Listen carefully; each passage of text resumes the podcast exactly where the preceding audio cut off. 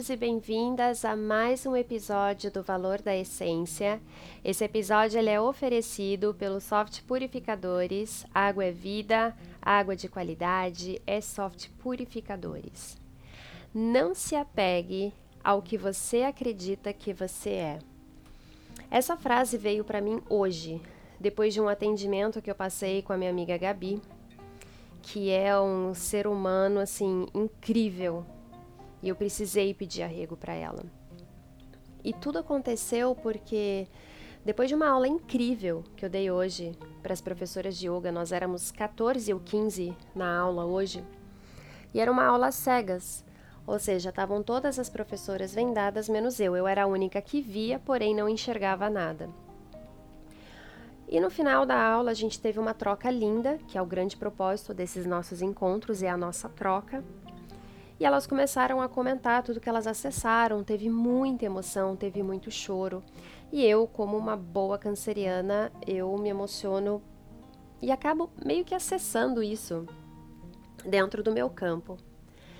E aí acabou a aula, comecei a sentir o meu peito muito diferente. E eu sabia que aquilo não era físico, não era o meu peito, não era o meu corpo, era o meu chakra meu chakra cardíaco, meu anahata chakra, ele estava completamente expandido e eu falei assim, gente, eu não estou sabendo lidar com toda essa energia. E hoje temos um eclipse que eu não sei nem em conjunção com quem, porque eu não sou astróloga, mas pelo visto é um eclipse muito poderoso. E aí todo mundo começou a me dizer: ah, você tá assim por causa do eclipse, você tá assim por causa do eclipse. Eu falei: não, não é por causa do eclipse. Eu conheço o meu corpo, eu confio na minha intuição e a minha intuição está me dizendo que não é por causa do eclipse. Mandei mensagem para Gabi. Falei, Gabi, eu preciso muito que você me ajude com seu atendimento. Ela faz um atendimento de escaneamento dos chakras. E ela arrumou um horáriozinho para mim e começou a fazer o meu escaneamento de chakras.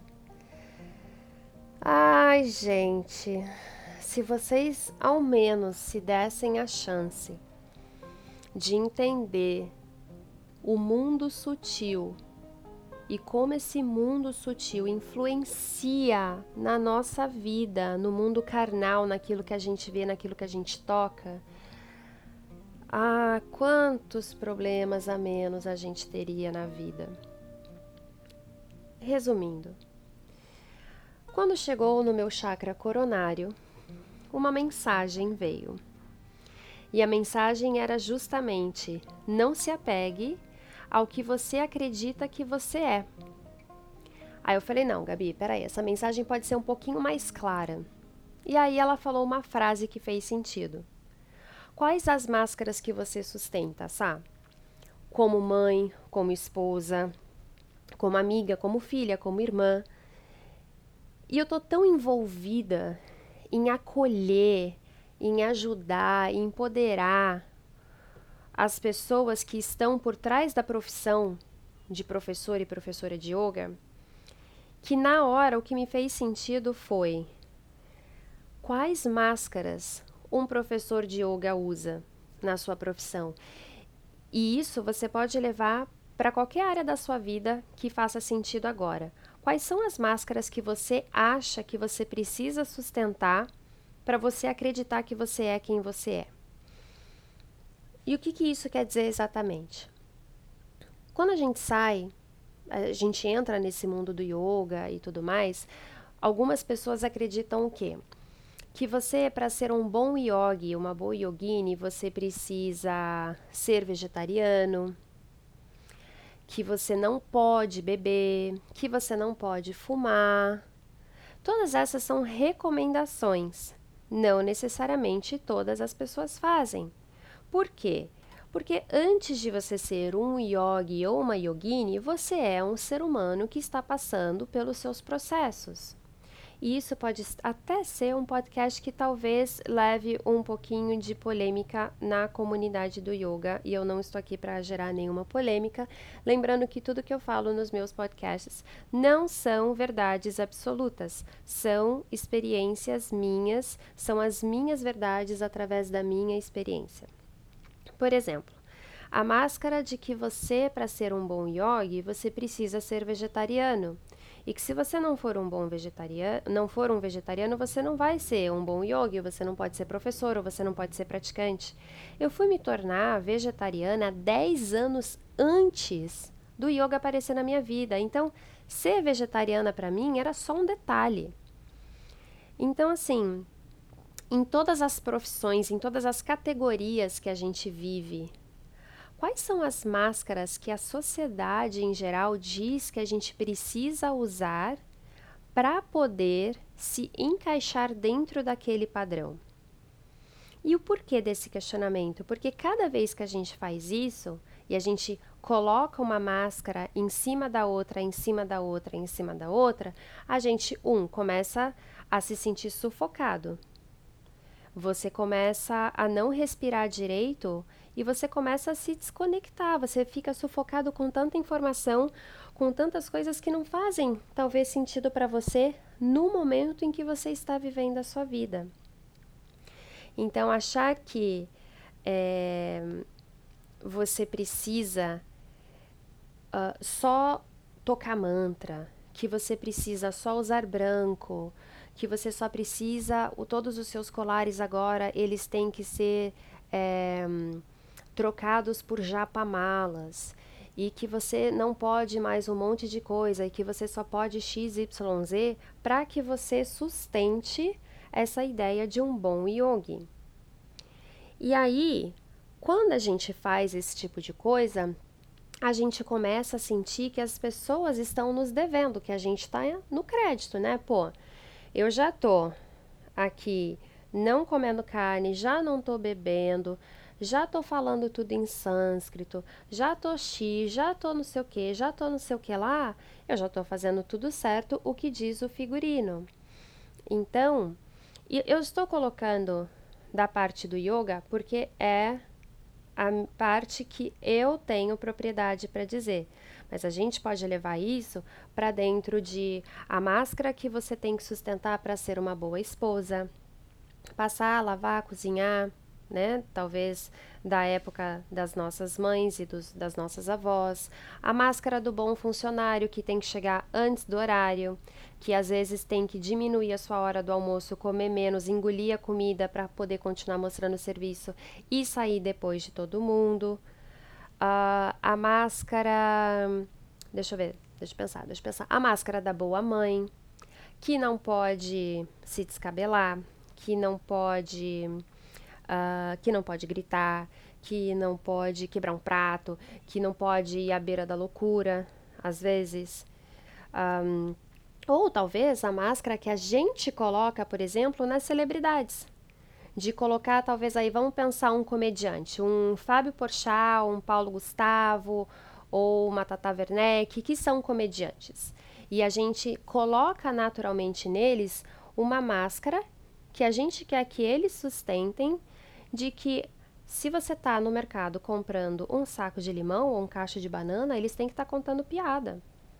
Sendo que não é bem assim. Por quê? Essas pessoas conseguem reconhecer que por trás desse papel de comediante existe um ser humano, por trás da mãe existe uma mulher, por trás do yogini ou do, da yogini ou do professor de yoga ou do praticante de yoga, existe um ser humano. Por trás do pai existe um indivíduo, por trás do funcionário existe um indivíduo. E o que, que todas essas máscaras que a gente tem colocado tem feito com a gente nos últimos anos? Com que a gente simplesmente perca a nossa essência, com que a gente abafe a nossa a nossa verdade, com que a gente abafe a nossa totalidade, a nossa existência. E isso faz com que você pense que você só pode ser uma pessoa incrível, você só é uma pessoa incrível se você tem XYZ. Você só pode ser um bom funcionário se você fica mais tarde. Ou se você chega mais cedo, eu só posso ser uma boa praticante de yoga se eu sou vegetariana e se eu canto mantra. Ou você só é bom nisso. Então, sempre tem algum tipo de condição para que você seja uma pessoa incrível. Mas aonde que está a condição de acessar a nossa totalidade e a nossa essência como ser humano? E por que será que a gente permite que todas essas máscaras sejam colocadas na gente, abafando a nossa, a nossa respiração, que é o nosso prana, é, o nossa, é a nossa existência, é a respiração? Você já parou para analisar isso tudo, a sua respiração, quando você está num ambiente que é totalmente contra aquilo que você quer? Como que é a sua respiração quando você está fazendo algo que não condiz com quem você realmente é na sua totalidade? Em que momentos que você respira bem?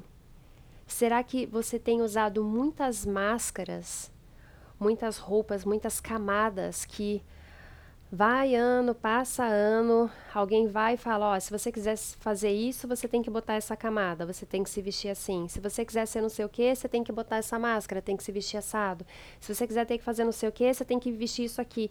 E aí, de repente, aquela camada de pele nua, você nu, você e a sua alma, você e a sua essência, você e a sua totalidade, está completamente sufocado embaixo de tantas máscaras embaixo de tantas camadas. Por isso, perdão, não se apegue. Agora eu entendi a mensagem.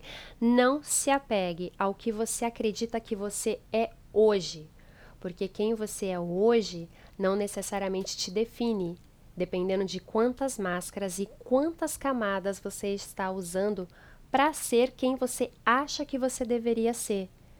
Mas será que esse ser é quem você gostaria e sente que você precisa ser, é algo que está realmente conectado com a sua totalidade, com a sua essência, com aquela sementinha do tipo: ah, essa sou eu.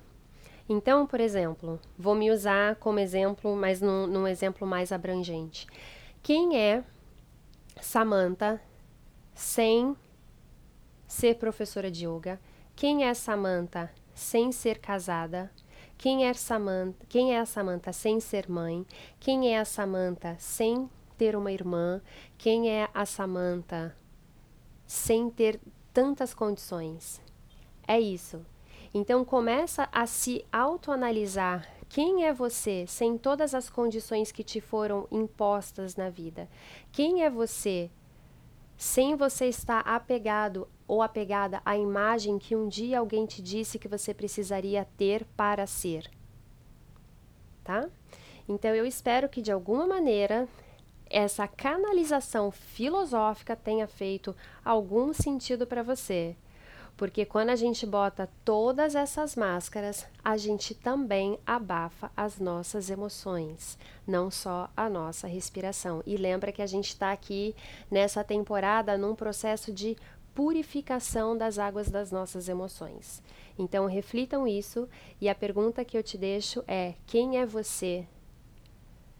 Sem você se apegar ao que você acha que você é hoje. Quem é você sem usar a máscara que você tem usado hoje. Quem é você na sua verdadeira essência e na sua verdadeira totalidade. Vejo vocês na próxima semana.